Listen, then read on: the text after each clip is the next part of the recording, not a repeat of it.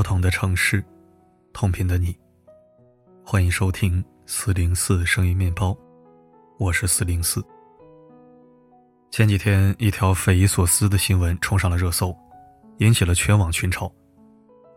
贵州有一个男生，女朋友跟他分手后，他到派出所报案，称要拿回他在恋爱期间的话费。男生严谨地列出一份清单，最后计算出有零有整的三千四百二十二块钱，希望女生转账给他。奇葩的是，费用里面居然还包含了他母亲包的饺子，一个八毛钱。警察都听笑了，女友当时丢脸的只想赶紧走，爽快的转了三千四百二十二。现在想来，他居然能清楚的记得我吃了八个饺子，我自己都不记得，只记得当时阿姨和煦的笑脸和热腾腾的饭菜，一边吃着，一边居然放下了警惕，而坐在我对面的男孩，却在心里默默的数着一二三，太有画面感了。你吃着饺子，以为在他眼里是这只小猪猪吃的多香啊，其实他在冷静的数数，八毛八毛八毛，真的是爆笑如雷。而新闻事件的女生后来出来发声，补充了一些细节，让人们对这位饺子八毛男更下头了。原来男生因为没钱租房，所以一直在女友房子里蹭住，期间也不做任何家务，每天打麻将上网。连饲养的狗狗屎尿也不打扫。三千四百二十二元里有两千多还是男生借钱买了一只猫咪送给女友，两人共同喂养。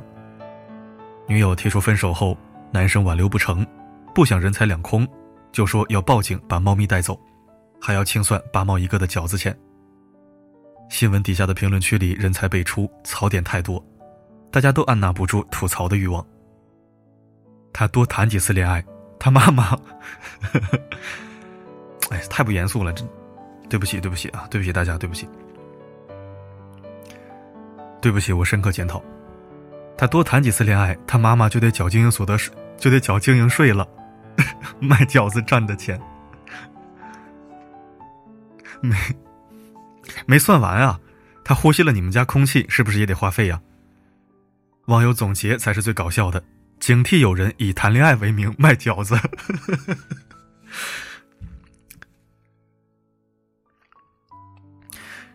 这样的离谱事件其实屡见不鲜。先前就有张聊天截图流传于网络，和相亲对象第一次见面之后，男生提醒女生：“你是不是有什么事情忘记了？”女生不明白他的意思，还是礼貌性的回复：“今天和你出来玩，好开心呐。”男生却不断的强调。自己买奶茶付了十三元，旁敲侧击想让女生还给他。你的那杯十三，后面还配上一个吐舌表情，简直太魔性了，就是那个可爱的表情。看了饺子八毛男和你的那杯十三男的故事，我才知道，有些人穷不是没有原因的。首先，他们的稀缺心理，严重影响了他们的思维方式。《稀缺》一书中提到。稀缺是一种心态，当它俘获我们的注意力时，就会改变我们的思维方式，影响我们决策和行为方式。我们对什么感到稀缺，就会更关注什么。比如说，失恋的人会更容易注意到公园中牵手漫步的亲密情侣；比如说，想要买一双高跟靴子的女士更容易注意到街上穿高跟靴子的人；比如说，刚入职的新人在被陌生同事包围时。会感觉每一个投向自己的微笑或蹙眉都充满了特殊的意味。饺子八毛男也是，因为经济上的窘迫，让他时时刻刻关注着自己的支出，甚至在恋爱中也不例外。明明是女朋友拜访自己母亲，一家人和和睦睦吃饺子的时刻，他的稀缺心态，让他只盯着女友吃了自家几个水饺。看过这样一个故事。有一位品学兼优的姑娘，大学时拿了不少奖学金。她家境不好，没有电脑和手机，联系外界的唯一途径就是道听途说。有一次听到她拿奖学金的消息时，朋友们都替她高兴，以为她终于可以把钱拿来买电脑或者手机了。然而女生却把奖学金用在了还学费、还爸妈过去借的钱、借钱给哥哥买房上。大四那年，女生考研，考研结束后，她的成绩在边缘。只能等复试通知。按说此时得一刻不停地盯着电脑，刷新看看有没有最新消息。可他没有电脑，只能有空的时候去学校的电子阅览室看。有一天，学校在下午两点时出了校内调剂信息，让考生四点前就得把信息传过去。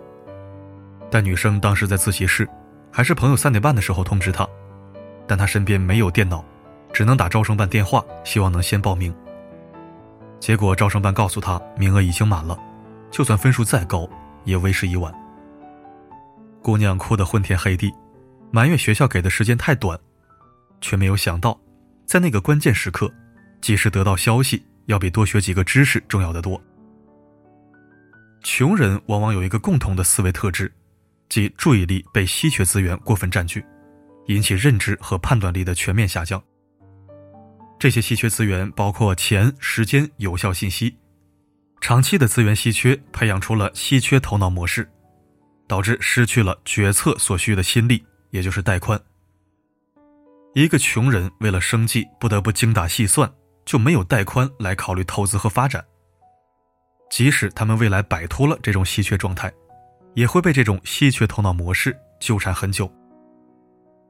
其次，他们的隧道视野阻碍了他们看到更广阔的世界。隧道视野，我之前也提过很多次了，就是指一个人如果身处隧道，能看到的就只是前后非常狭窄的视野。饺子八毛男就是如此。只看眼前直接利益，忽视了大系统、大格局，只顾着在感情里斤斤计较，处处审视着自己是否吃了亏，并忽视了亲密关系中最重要的是什么。有这样一个事例：上世纪六十年代初，美国的一个军事基地准备进行一次小规模的军事演习，需要动用坦克、装甲车。为了让战场更贴近现实，美军决定释放大量的烟雾，以制造爆炸效果。美军军事人员费尽周折，找到了一片适合做演习基地的果园。可是当时果园已经开始结果了，为此美军决定给果农一定的经济补偿。果农认为这是一个发财的好机会，就高兴地答应了。于是果农认真地与美军进行交涉，在详细统计了果树的数量、每棵果树的预计产量后，果农还夸大了售价，最终如愿以偿，获得了一笔不菲的补偿。就这样，美军开始演习。尽管美军尽可能的不伤及果树，但坦克和装甲车穿梭于果树林，浓浓的烟雾以及士兵留下的掩体，都给果园的土地和果树造成了不小的损害。第二年，相当部分的果树没有发芽，还有很多果树没有结果。第三年，有很多果树枯萎了，死亡了。果农这才意识到，当初占了小便宜，如今吃了大亏。饺子八毛男和果农，其实就是陷入了隧道视野中，只顾眼前的小利，却在长远的视角中输得一塌糊涂。一件事情重要的不是现在怎么样，而是将来会怎样。一件事情重要的不是在局部，而是在整体的位置，以及对于其他局部的影响。要摆脱穷困忙的处境，避开稀缺陷阱，有两条建议送给你。一节约带宽，认知资源是有限的，所以根本没必要无论大小事情都调用珍贵的认知资源。就像饺子扒毛男，根本没必要去记女朋友吃了几个饺子，而是应该将注意力放在更关键的事情上。乔布斯常年只穿一模一样的黑色上衣和牛仔裤，就是为了节约选择带宽，把珍贵的注意力留出来，才能去关注更长远的问题，去思考那些。重要但不紧急的事情。第二，确保余弦。稀缺往往是我们资源统筹不当引起的，资源充裕是放纵，资源稀缺是焦虑。比如一次性拿到一大笔钱的穷人，很容易会落入同样的循环：一开始钞票一大把，最后却身无分文。因此，我们需要未雨绸缪，为不确定性可能出现的稀缺做好应对的预案。比如强制储蓄，戒掉拆东墙补西墙的透支习惯，储存一部分钱以备不时之需。比穷更可怕的，其实是稀缺心态。愿我们都能做出正确决策避免被稀缺控制了自己的行为。共勉。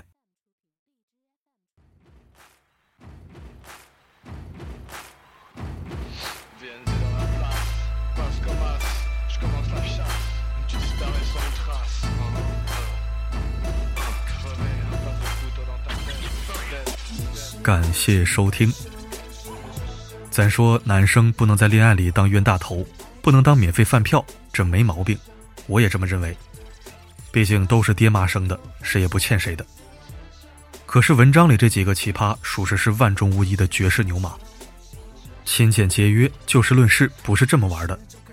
光算计自己付出了多少，不去看别人回馈了什么，甚至是别人付出比他还多，可他就是只算自己那块八毛的。这已经不是男女性别对立的问题了，我觉得这是正常人和神经病的区别问题了。咱爷们儿会过日子，不是这么过的，怎么的，活不起了？有些事儿可以明算账，比如涉及明确投资的，不管是有形资产还是无形资产；而有些事儿是情感关系中的正常交换、正常往来，就别拿个算盘在那抠了。我都不知道说什么好了。我觉得我都够理性付出的了，算不上人傻钱多，但是该消费的东西还是要消费的，尤其是爱情友情上。实在想不明白，我也无话可说，随他们变吧。祝愿某些奇葩早日找到同类，最好是女方剖腹产的时候也能给她分几刀的那种好女孩。好了，今天的分享就到这里，我是四零四，不管发生什么，我。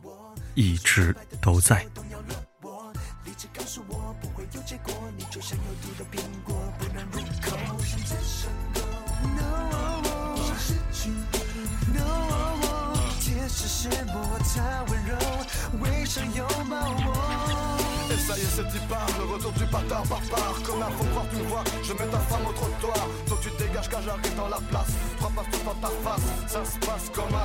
Je connais un enculé et je prends pour mon patron.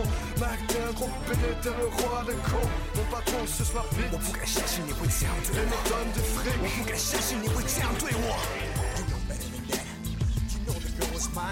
sais que j'aime bien me flinguer un gros con. Know how much I love her. Why are you doing this to me? 你是爱情高手，每天出手，伤心留在门口。我是爱情新手，别练习手，怎么变温柔？他是背后黑手，难以承受，不安的借口。谁最后谁是凶手？谁承受都回不了头。你是爱情高手，天出手，伤心留在门口。我是爱情新手，别练习手，怎么变？温柔，他是背后黑手，难以承受不安的借口。谁借口谁是凶手？谁承受都回不了头。